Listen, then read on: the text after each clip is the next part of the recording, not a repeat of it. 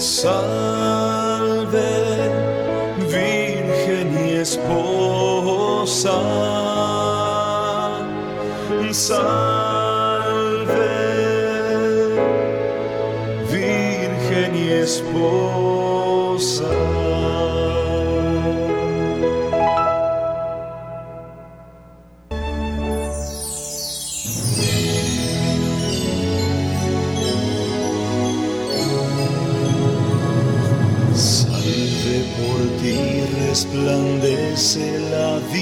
Hola Colombia y a toda la cristiandad que a esta hora se une a su programa ¿Por qué soy católico?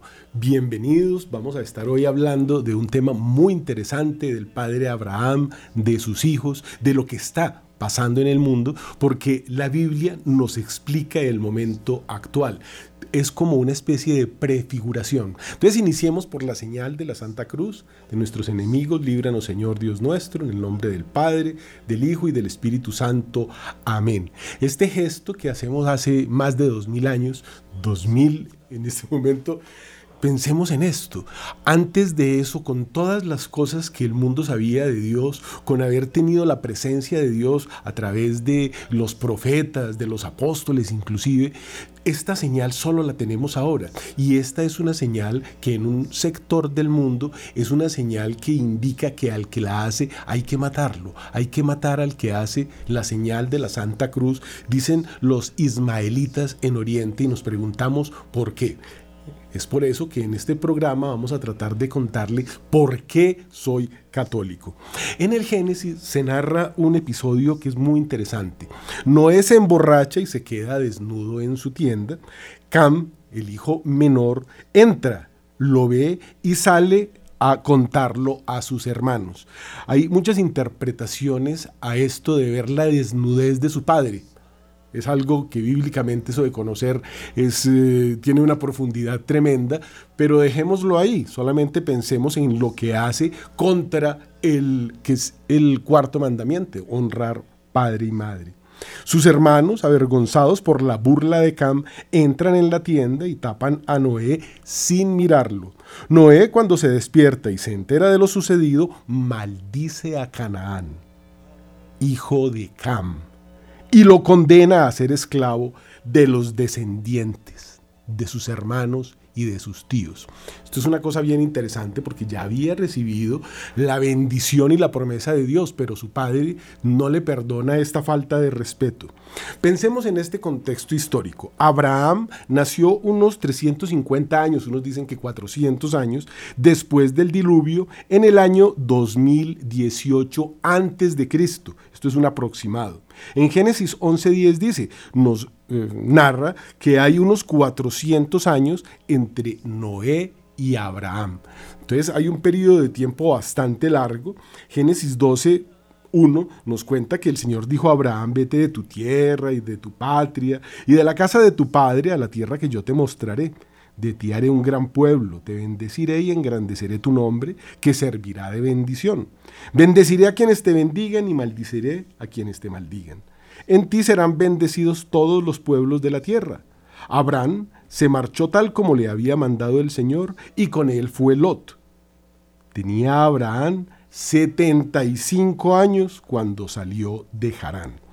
Estamos hablando de las edades de Abraham, de la obediencia de Abraham, un hombre riquísimo, sale con su sobrino, sale con su pueblo, digamos, con sus esclavos, que esto era algo que sucedía. Él vivía allá en Ur de Caldea, en un sitio cercano a donde se bifurcan el Tigris y el Éufrates, toda esta tierra donde más adelante se construirá la Torre de Babel, pero el Señor le dice, no se quede ahí, venga que yo le voy a dar una tierra, le promete algo muy grande, él obedece y empieza a recibir dones y promesas muy bonitas. Pero fíjese que no solamente le dice que haré de ti un gran pueblo, o sea, le está ofreciendo hijos, él no tiene hijos para aquel momento, y le está ofreciendo ser dueño de enormes tierras. Allí sucede una cantidad de cosas. Sabemos lo que sucedió con Lot, que se separaron. Lot se fue a vivir a Sodoma, tuvo problemas con el rey de Sodoma, tuvo que ir a Abraham a rescatarlo. Después viene la lluvia de fuego sobre esa Pentápolis. Había habido un diluvio de fuego en ese sitio, pero antes había habido un diluvio mayor que dicen que aconteció en el año 2304 antes de Cristo. Esto es hace 4.325 años. Y uno dirá, pero ¿por qué nos tenemos que devolver tanto para hablar de lo de hoy? Pero es muy importante, porque de lo que sucede con Abraham y sus descendientes depende todo lo que está sucediendo hoy. Eh, Tenía 75 años cuando Dios le dio la promesa y en el mismo año su padre Taré tenía 205 años y Abraham nació cuando Taré tenía 130 años de edad, nos dice Génesis 11 del 2 al 33. Era una gente muy longeva, nosotros hemos oído decir cosas que son un, poco curiosas, ¿no? Gente que vivía hasta mil años, ¿no? Como Matusalén. Todos estos hombres vivieron muchísimo tiempo y era que estaban muy cercanos a el tiempo en que éramos inmortales allá, seguimos siendo inmortales, pero de espíritu, ¿no? El cuerpo ya se corrompe precisamente por eh, este pecado cometido por Adán y Eva, que son expulsados, pero aún tienen, digamos, eh, estos descendientes que son de esa longevidad, y no solamente de esa longevidad, sino que tienen esta ciencia infusa. Recordemos que fue Adán quien le puso los nombres a todos los elementos de la naturaleza y que fue uno de sus descendientes quien le puso los nombres a todas estrellas y que desgraciadamente se degeneró este Nimrod y empezó a adorar a los astros y hacerse adorar el mismo como Baal. Tenía Abraham 86 años cuando Agar le dio su hijo Ismael. Fíjese que pasan otros 10, 11 años cuando, y esto es muy importante, porque el Señor no le había dicho que se acostara como se lo propuso Sarai con Agar, con la esclava. Fue Sarai la que lo propuso y después ella empieza esa guerra, digamos, contra Sarai, contra Agar y eh, pues Dios ha hecho ya esta promesa a Abraham, ¿no? Tendrás una descendencia enorme, incontable como las estrellas del firmamento. Y pues Ismael de alguna forma también es heredero de esa misma promesa. Cuando Abraham tenía 99 años, se le apareció Yahvé y un año después nació Isaac. Es decir, que Ismael le llevaba 13 años a eh, Isaac cuando nació. E Ismael empezó a burlarse, como dice la Biblia, de su hermano menor Isaac y pues se da esta situación en la que ya Sara ya no es Sarai, sino Sara, no se aguanta y le pide a Abraham que los expulse, son expulsados, pero el ángel que está presente siempre, que como dice el Salmo, tendréis un ángel delante de ti que te acompañará en todos tus caminos, le salva la vida, les abre los ojos, encuentran el oasis y este Ismael después se convertirá en padre de un pueblo enorme, tendrá 12 hijos, todos príncipes y una hija, ya les voy a contar la historia más eh, específica, pero eh, para que nos pongamos más en contexto, entonces escuchemos un, un pequeño resumen de todo esto que vamos a ver y que es muy interesante porque nos habla de cómo es el contexto en que nacen todos estos hijos de Abraham y algunos que probablemente ustedes no conozcan. Dijo Yahvé a Abraham, sal de tu tierra, de tu parentela, de la casa de tu padre, para la tierra que yo te indicaré. Yo te haré un gran pueblo, te bendeciré y engrandeceré tu nombre, que será bendición, y bendeciré a los que te bendigan, y maldeciré a los que te maldigan. Génesis 12.1. Pero los planes de Dios se frustran. Dice Génesis 16 que Sarai, la mujer de Abraham, no le daba hijos, pero tenía una esclava egipcia de nombre Agar, y dijo a Abraham, mira, entra en mi esclava a ver si por ella puedo tener hijos. Tomó pues Sarai, la mujer de Abraham, a Agar, su esclava egipcia, al cabo de diez años de habitar Abraham en la tierra de Canaán, y se la dio por mujer a su marido, Abraham. Agar concibió, y viendo que había concebido, miraba con desprecio a su señora. Y Abraham dijo a Sarai, He aquí que en tus manos está tu esclava, haz con ella como bien te parezca. Maltrató la Sarai y ella huyó de su presencia. Y la encontró el ángel de Yahvé junto a la fuente que hay en el desierto, camino del sur, y le dijo, Agar, esclava de Sarai, ¿de dónde vienes y a dónde vas? Y le respondió ella, voy huyendo de Sarai, mi señora. Vuelve a tu señora, le dijo el ángel de Dios, y humíllate bajo su mano. Y añadió, yo multiplicaré tu descendencia, que por lo numerosa no podrá contarse. Mira, has concebido y parirás un hijo, y le llamarás Ismael, porque ha escuchado Yahvé tu aflicción. Tenía Abraham 86 años cuando Agar le dio su hijo Ismael. Génesis 17.1 relata que cuando era Abraham de 99 años, se le apareció Yahvé y le dijo, yo soy el Shaddai, anda en mi presencia y sé perfecto, sé santo. Y ya no te llamarás Abraham, sino Abraham, porque yo te haré padre de una muchedumbre de pueblos, toda la tierra de Canaán en eterna posesión. Dijo también Dios a Abraham, Sarai tu mujer no se llamará ya Sarai, sino Sara, pues la bendeciré y te daré de ella un hijo, a quien bendeciré y engendrará pueblos, y saldrán de él reyes de pueblos. Cayó Abraham sobre su rostro y se reía diciéndose en su corazón, con que a un centenario le va a nacer un hijo y Sara ya nonagenaria va a parir. Pero le respondió Dios, de cierto que Sara, tu mujer, te parirá un hijo, a quien llamarás Isaac, con quien estableceré yo mi pacto sempiterno, y con su descendencia después de él, en cuanto a Ismael, yo le bendeciré y le acrecentaré y multiplicaré grandemente, y le haré un gran pueblo. Pero mi pacto lo estableceré con Isaac, el que te parirá Sara el año que viene por este tiempo. Te apareció Yahvé un día en el encinar de Mambré. Iba a destruir Sodoma y la Pentápolis. Y dijo Yahvé a Abraham, ante la promesa del hijo que iba a tener y que a Sara le causó gracia siendo ambos tan viejos. ¿Por qué se ha reído Sara, diciéndose, ¿de veras voy a parir siendo tan vieja? ¿Hay algo imposible para Yahvé? A otro año, por este tiempo, volveré y Sara tendrá un hijo.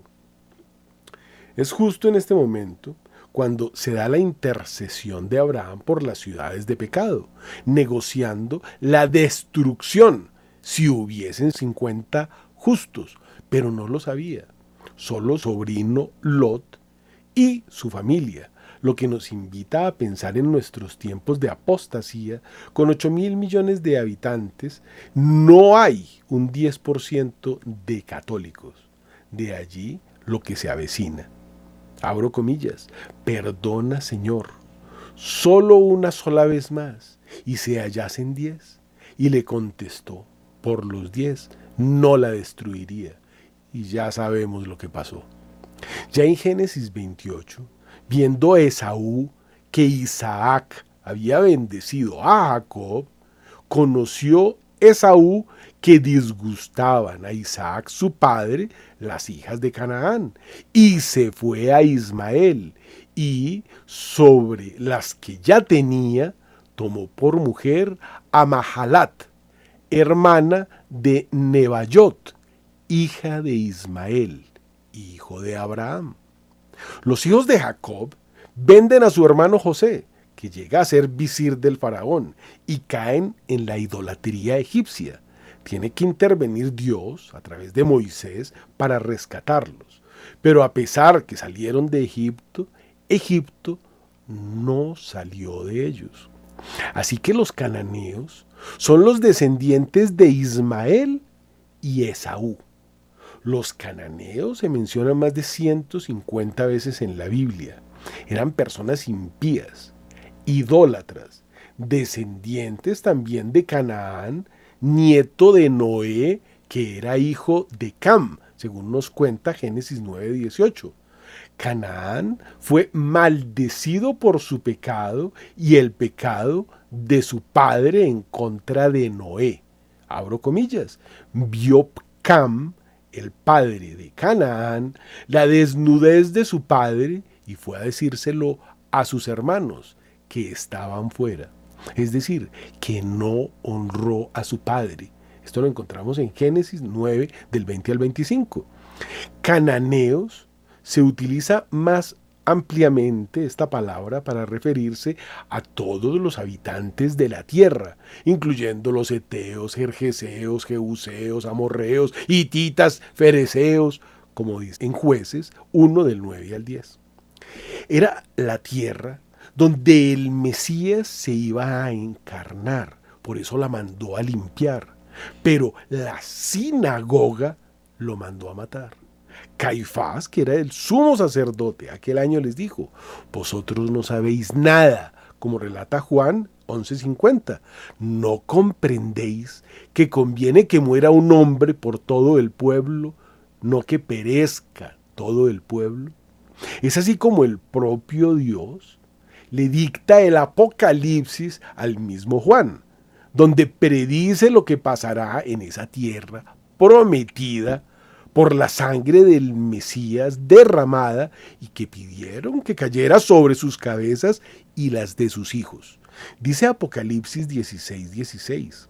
Los juntó en el sitio que en hebreo se llama Armagedón, palabra que significa monte mejido, que se encuentra al suroeste del valle Jezreel, al noroeste del Mar Muerto más o menos cerca de Jerusalén. Y hubo relámpagos, y voces, y truenos, y un gran terremoto, lo cual no lo hubo desde la existencia de los hombres sobre la faz de la tierra. La gran ciudad se hizo tres partes, y hundiéronse las ciudades de las naciones, y la gran Babilonia fue recordada delante de Dios para darle el cáliz del vino del furor de su cólera. Y Apocalipsis 19 nos dice, vi a la bestia y a los reyes de la tierra y sus ejércitos reunidos para trabar batalla contra el que estaba montado sobre el caballo y su ejército, contra Dios. El Armagedón será un evento mundial sin precedentes que se desarrollará en los últimos días de la gran tribulación que ya vivimos. Una feroz batalla física y espiritual se desatará entre Satanás, el anticristo, el falso profeta, o sea, la trinidad satánica, y las naciones engañadas, contra Jesucristo, el Verbo de Dios, con sus ejércitos celestiales que estarán compuestos por los ángeles y los santos de la iglesia remanente.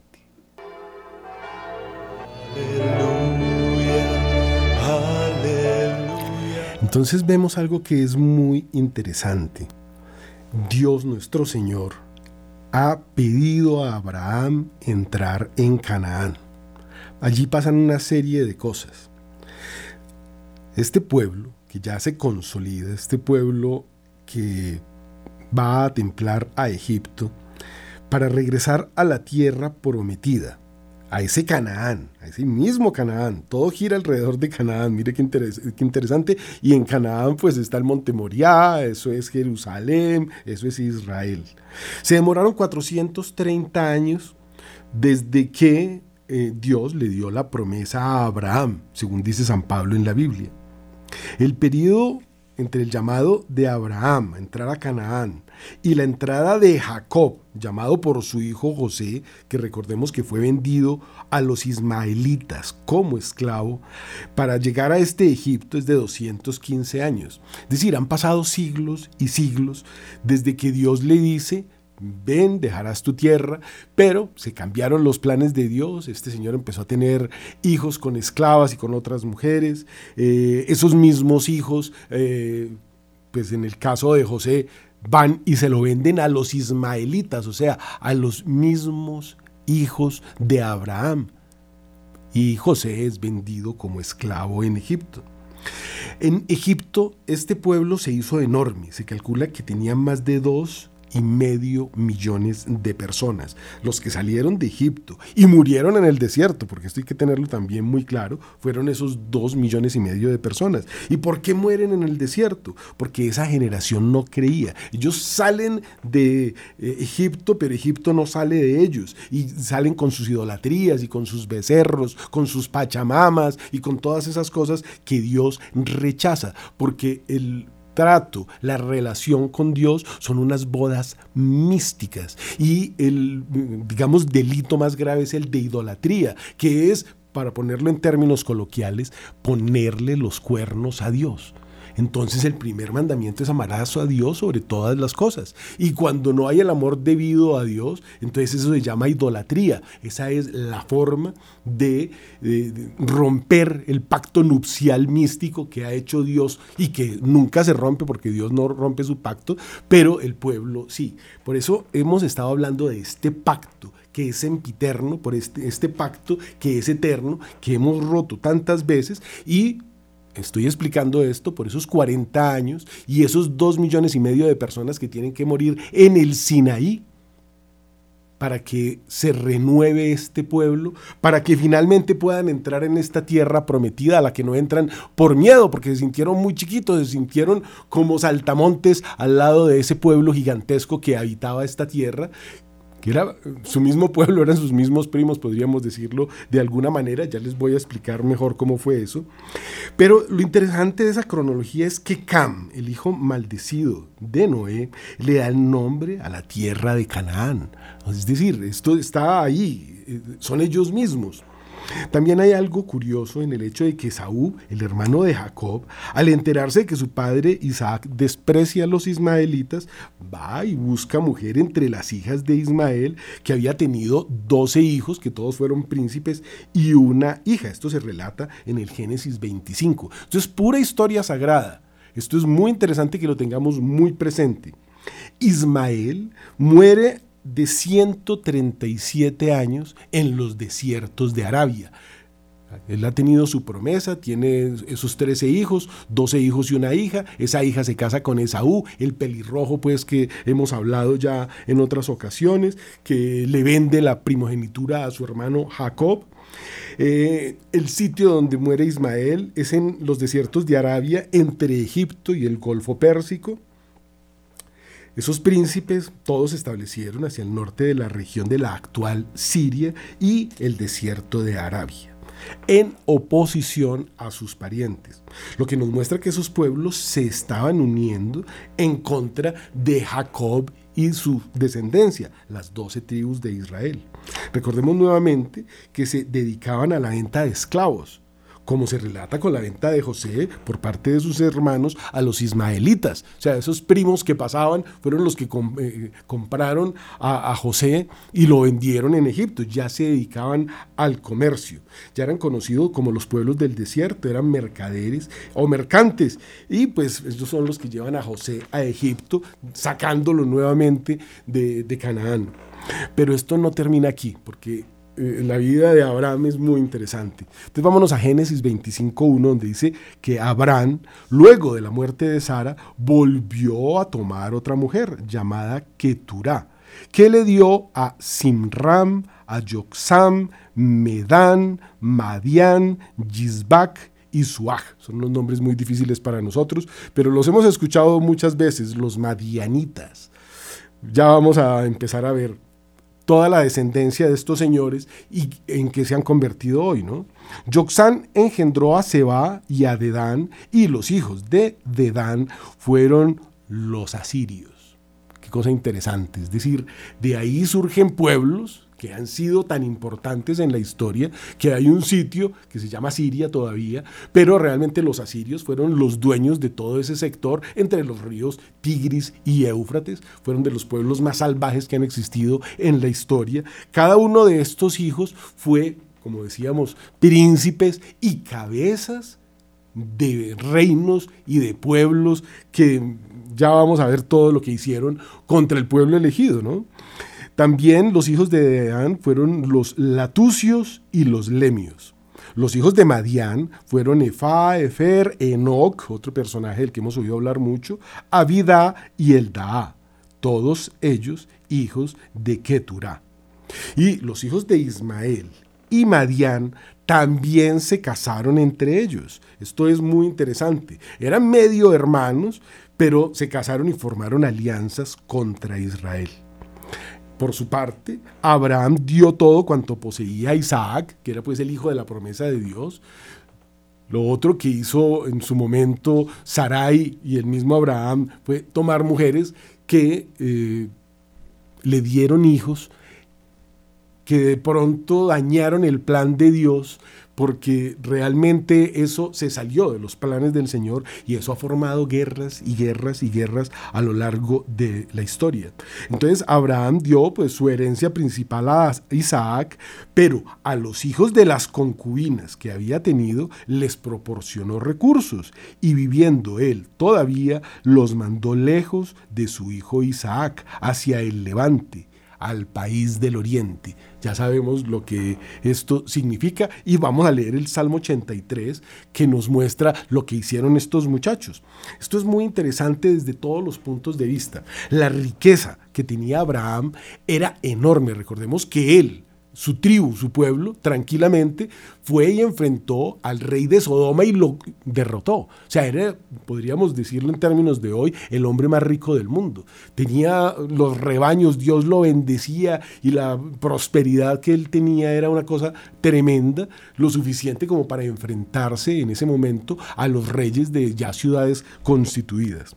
En el Salmo 83 hay una denuncia. Allí dice, traman planes contra tu pueblo conspiran contra tus protegidos. Han dicho, venid, vamos a borrarlos de entre las naciones, que no se mencione más el nombre de Israel. Recordemos que Israel es Jacob, que cuando peleó con el ángel toda la noche, el ángel al ver que había sobrevivido le cambia el nombre y le dice, a partir de ahora te vas a llamar Israel, porque has visto la cara de Dios y has sobrevivido.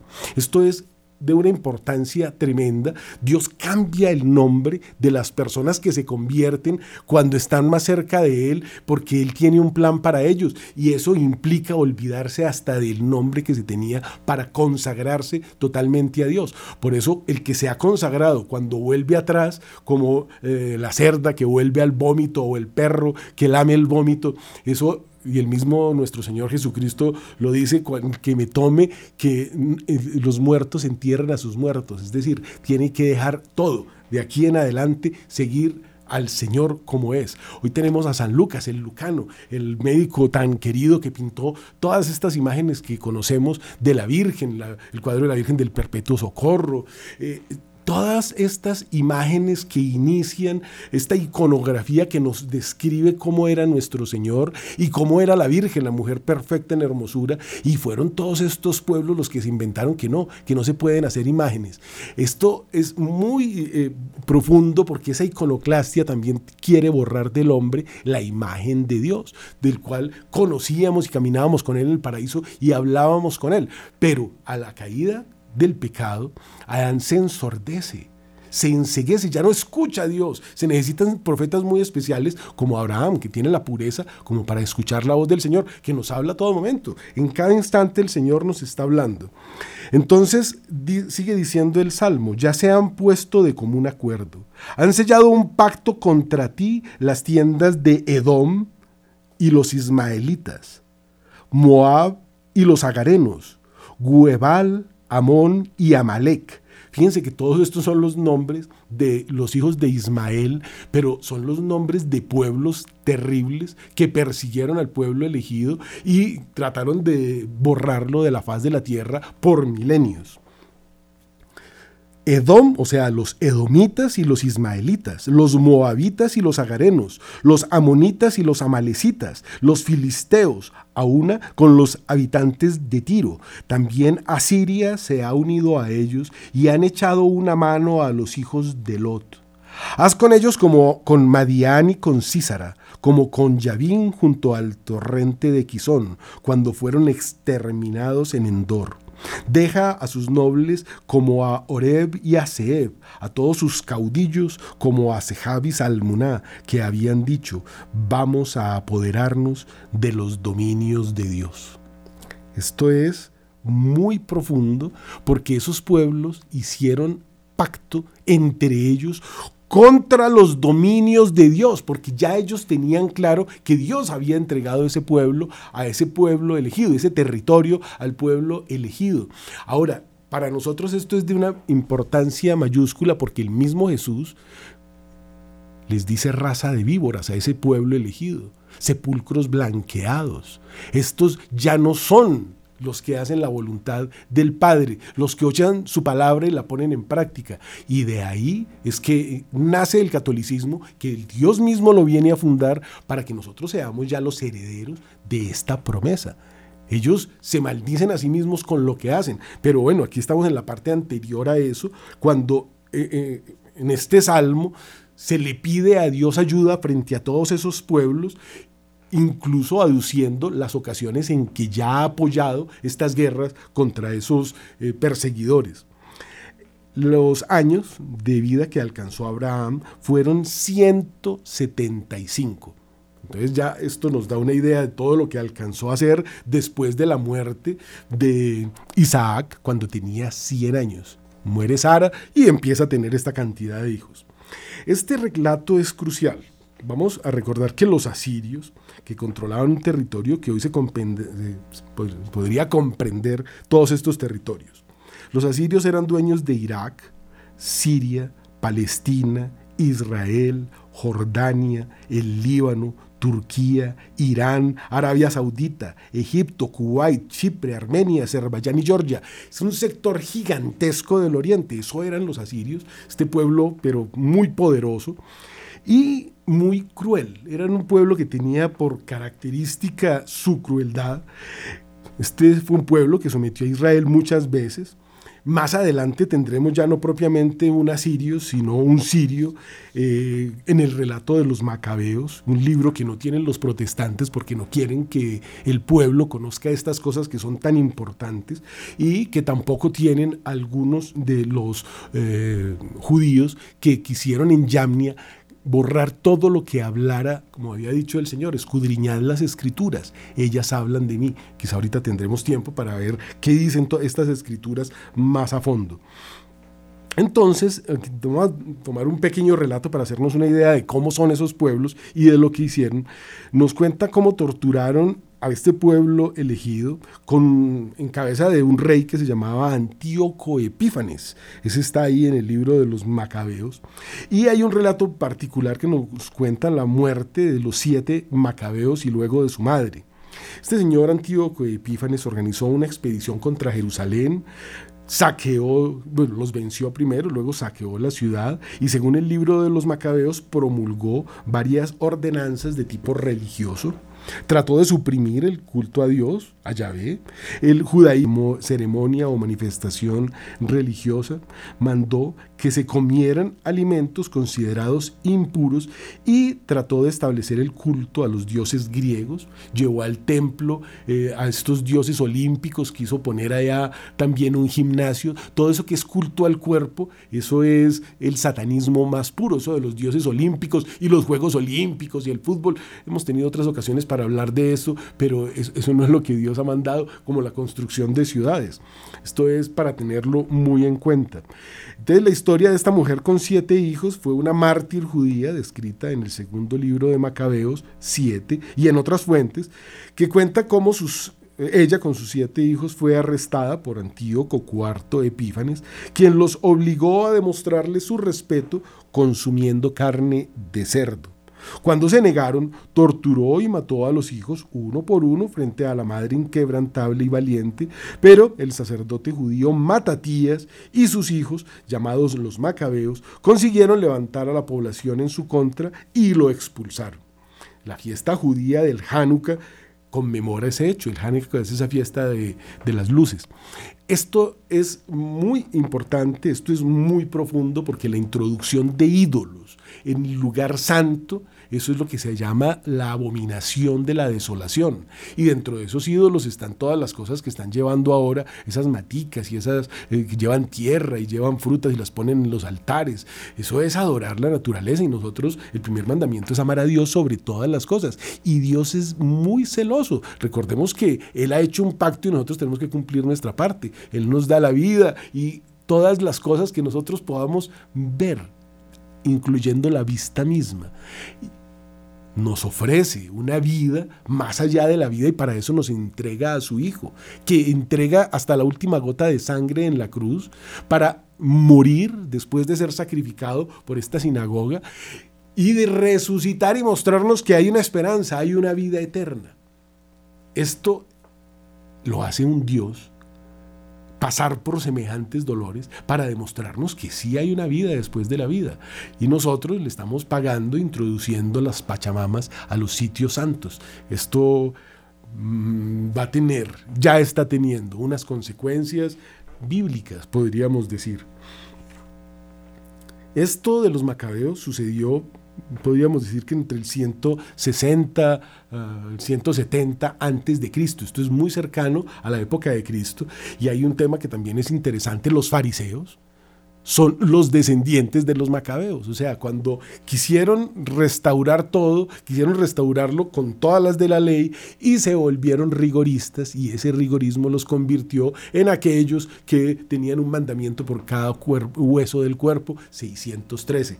Esto pues hay que ver cómo, cómo se van degenerando las cosas, ¿no? Tenemos entonces una noción de los pueblos que antecedieron y forjaron lo que es Arabia y los reinos del norte, Gog y Magog. De ese par de personajes ya oímos hablar al final de la Biblia en el Apocalipsis. Luego viene Mohamed, esto también es eh, ya lo que, la explicación de lo que está sucediendo. Este señor Mohamed o, Mahoma, con su historia de camillero analfabeta, que se reúne con Bajira, quien le dice que será profeta y Mesías, y con Baraka, un sacerdote nestoriano. Aquí hay una parte, esto ya estamos hablando después de Cristo, fíjense que hemos tomado toda la historia y esas promesas que Dios ha dado a cada uno de estos pueblos que somos todos eh, eh, el mismo, podríamos decir, mientras cumplamos.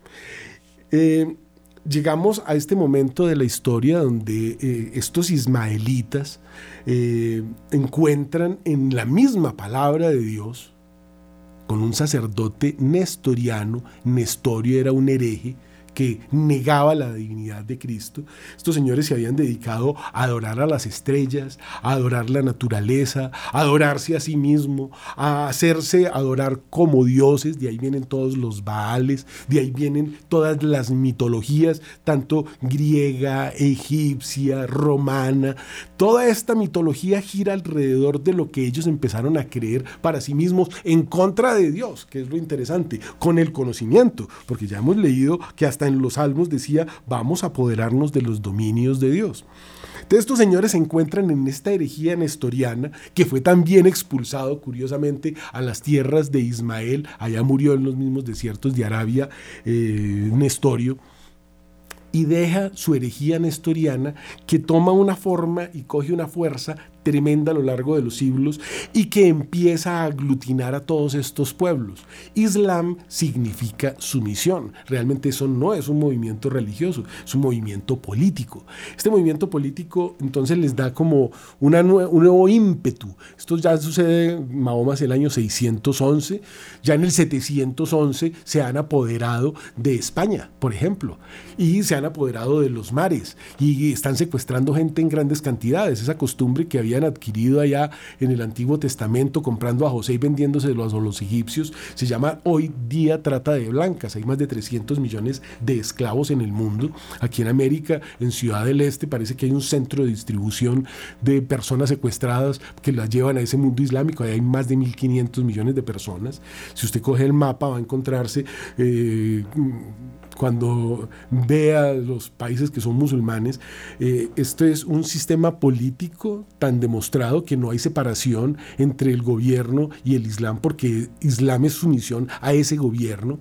Entonces, eh, esto incluiría toda la África, prácticamente toda la Asia, una buena porción de Europa. Ya se dice que para el año entrante va a haber más Islam en España que cristianismo. Ya hoy hay más Islam en Francia que cristianismo. y bueno, las cifras, ustedes saben, eh, las pateras llegan todos los días con 100, 500, 200, pero todos los días 50 millones ya en Europa. Eh, se están quemando las catedrales, en Francia queman tres catedrales diarias, ahí está Notre Dame con ese accidente tan curioso, pero no solamente esa, miles de catedrales destruidas y pues eh, sacerdotes degollados en los altares, esto también sucedió en París y ha sucedido en muchas partes del mundo. Eh, India y Pakistán tienen esa guerra entre el hinduismo y el islam, entonces Pakistán al norte queda todo musulmán y en el sur la India hinduista, ambas religiones que se unen porque pues también tienen su, su, unión, como nos dice el Salmo 18, contra eh, los dominios de Dios. Vamos a apoderarnos de los dominios de Dios. Han dicho los caudillos de los moabitas, los amalecitas, los ismaelitas y etcétera, desde muy antiguo. Entonces, esto ya nos pone en nuestros días con la historia pues de este camillero que no sabía leer ni escribir, pero que pues asesorado por unos señores judíos, ellos iban escribiendo lo que él les dictaba. dicen que le gustaba mucho los el kefir y, todo este tipo de cosas, las niñas de como eh, eh, se casa con una niña de 6 años, tiene más de 25 mujeres, como es muy común en el Islam. Eh, Hadilla, que es su esposa, que pues era sobrina de Baraka, el sacerdote nestoriano que los casó, pues lo, le, da dinero y digamos lo patrocina en palabras de hoy. Eh, con la ayuda de todos ellos, de ese grupo de asesores judíos que le ayudaron en la escritura de ese libro tan parecido a la Biblia, el libro traduce Corán en esta lengua. Eh, muy interesantemente, este libro, que ya vamos a leer algunas de sus partes, dice que el primogénito no fue Isaac, sino Ismael. Es decir, el heredero de Abraham no habría sido realmente Isaac, sino Ismael. Entonces no solamente era mayor, sino el heredero, ese era el bueno. Fue a Ismael al que llevó al monte Moria con el, eh, digamos, la prueba de Dios cuando le dice que le sacrifique a su hijo. Entonces ya ese no es Isaac, sino Ismael. Todo es muy conveniente en este libro que, pues bueno, como les he dicho, tiene, tiene algunos contradictores en algunas de sus partes, ¿no? Y lo, interesante que tenemos que ver de esto, que todo es bíblico, lo que dice en Éxodo 19:5, guardaréis mi pacto, seréis entre todos los pueblos mi propiedad particular, pues mía es toda la tierra, y seréis para mí un reino de sacerdotes y una nación santa. Esto es lo que Dios ha pedido. Y ha hecho algo Dios tan hermoso que está a lo largo de toda la Biblia y deben haber unas ciencitas, no sé si tengamos tiempo para ellas, pero lo que el Señor ha hecho con los que ha escogido o, como dijo nuestro Señor Jesucristo, con los que escuchen mi palabra y la pongan en práctica, es esto que dice en números 6. El Señor te bendiga y te guarde que el rostro del Señor resplandezca sobre ti, que Él te sea propicio, te muestre su favor, su misericordia, que vuelva su mirada sobre ti y te conceda su paz. Esto dice en números 6. El Señor no hace más que bendecir. El hombre no hace más que desobedecer y romper ese pacto, romper ese primer mandamiento, romper esa boda mística de que nos habla tan bonito el cantar de los cantares y destruir lo que es el plan de Dios. Pero pues el Señor es inmortal, es omnipotente, omnipresente, para Él no hay tiempo, no hay problema, Él puede esperar mientras que la criatura vuelve y encuentra el camino, y pues para eso nos ha enviado hasta su Hijo, pero también profetas, y nos ha dejado estos textos. Por ejemplo, eh, hay, hay uno muy interesante que dice, invoca a Dios diciendo, si me llenases de bendiciones, me bendices y ensanchas mis términos, si dilatas mis tierras y está conmigo tu mano, y me proteges y me preservas del mal, del modo que yo no padezca, seré feliz. Y Dios le da todo lo que ha pedido. Esta la llaman la oración de Javes.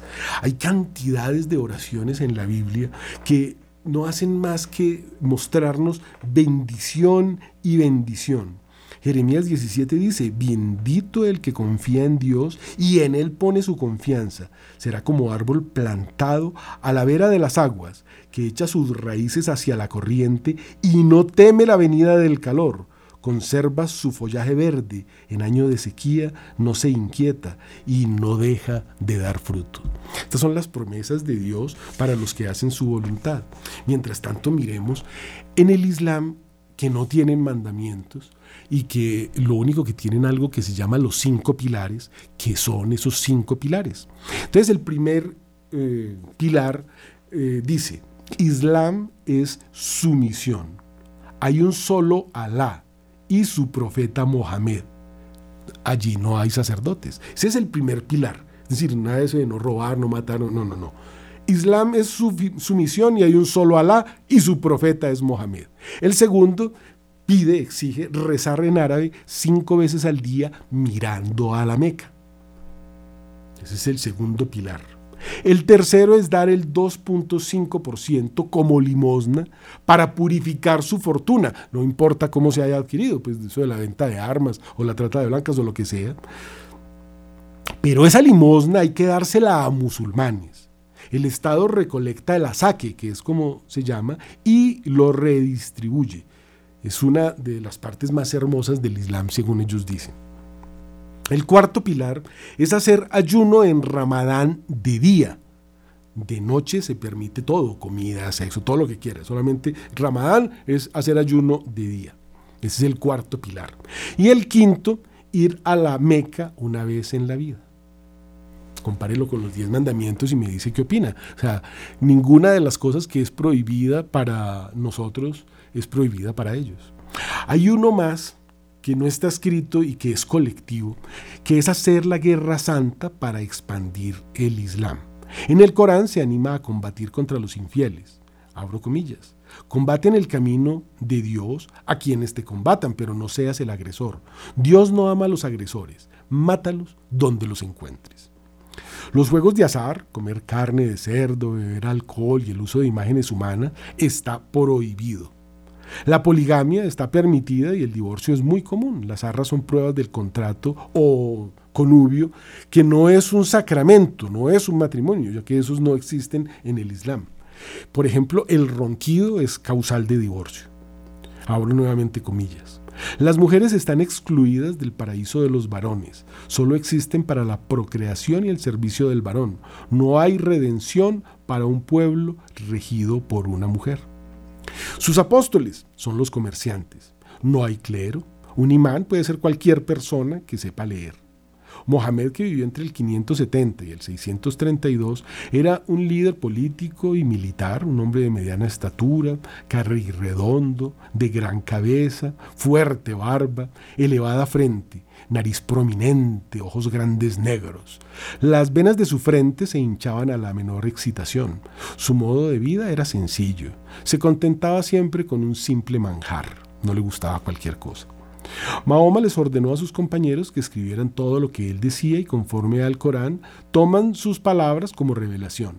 Predicó durante 23 años. El hecho de que Mahoma fuera analfabeta no fue obstáculo para recibir la lectura o Corán, que es como se dice el libro de un ángel que bueno, era el que él decía que le dictaba, pero había otro par de señores, uno se llamaba Azuat y el otro se llamaba Museilama, que recibieron también revelaciones y este escribió también un Corán, pero fue declarado mentiroso por Mahoma. Según nos cuenta, todo esto que les estoy narrando viene del libro de historia de Weiss, uno de los mejores historiadores que hay, que dice que si uno mirara la historia a, a la luz, digamos, de del cristianismo, todas las cosas las vería y las entendería mejor.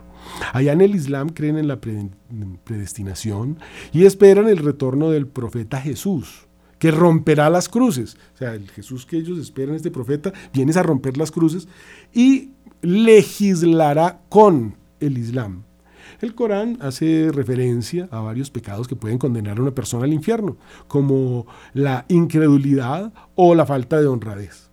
Los musulmanes ven el paraíso como un lugar de alegría y dicha y pues el Corán describe los placeres físicos de dicho lugar con las siete vírgenes y aquellas otras cosas se inculca la obligación de tomar varias esclavas en número ilimitado en vez de varias esposas. Una sola mujer se recomienda solamente pues, para los muy pobres. Mahoma muere en la ciudad de Medina a los 62 años en brazos de su esposa Aisha, que se casó con él a los 6 mientras que le instilaba aceite de olivas eh, en el cual se habían diluido aloes y azafrán. Su muerte fue producto de unas fiebres y fuertes dolores de cabeza. Algunos dicen que relacionados con esos hongos, a otros hablan de consecuencias de algo, de esos hongos que de pronto ya estaban un poco pasados. Bueno, eh, Abu Bakr, que era el papá de Aisha, la tercera mujer de Mahoma, que pues, se casó cuando ella tenía 6 años y él 54, fue elegido por los líderes de la comunidad musulmana como el sucesor de Mahoma o califa. Esa es a grandes rasgos la historia desde el Génesis, las promesas de la Biblia que nos explican el día de hoy en la historia.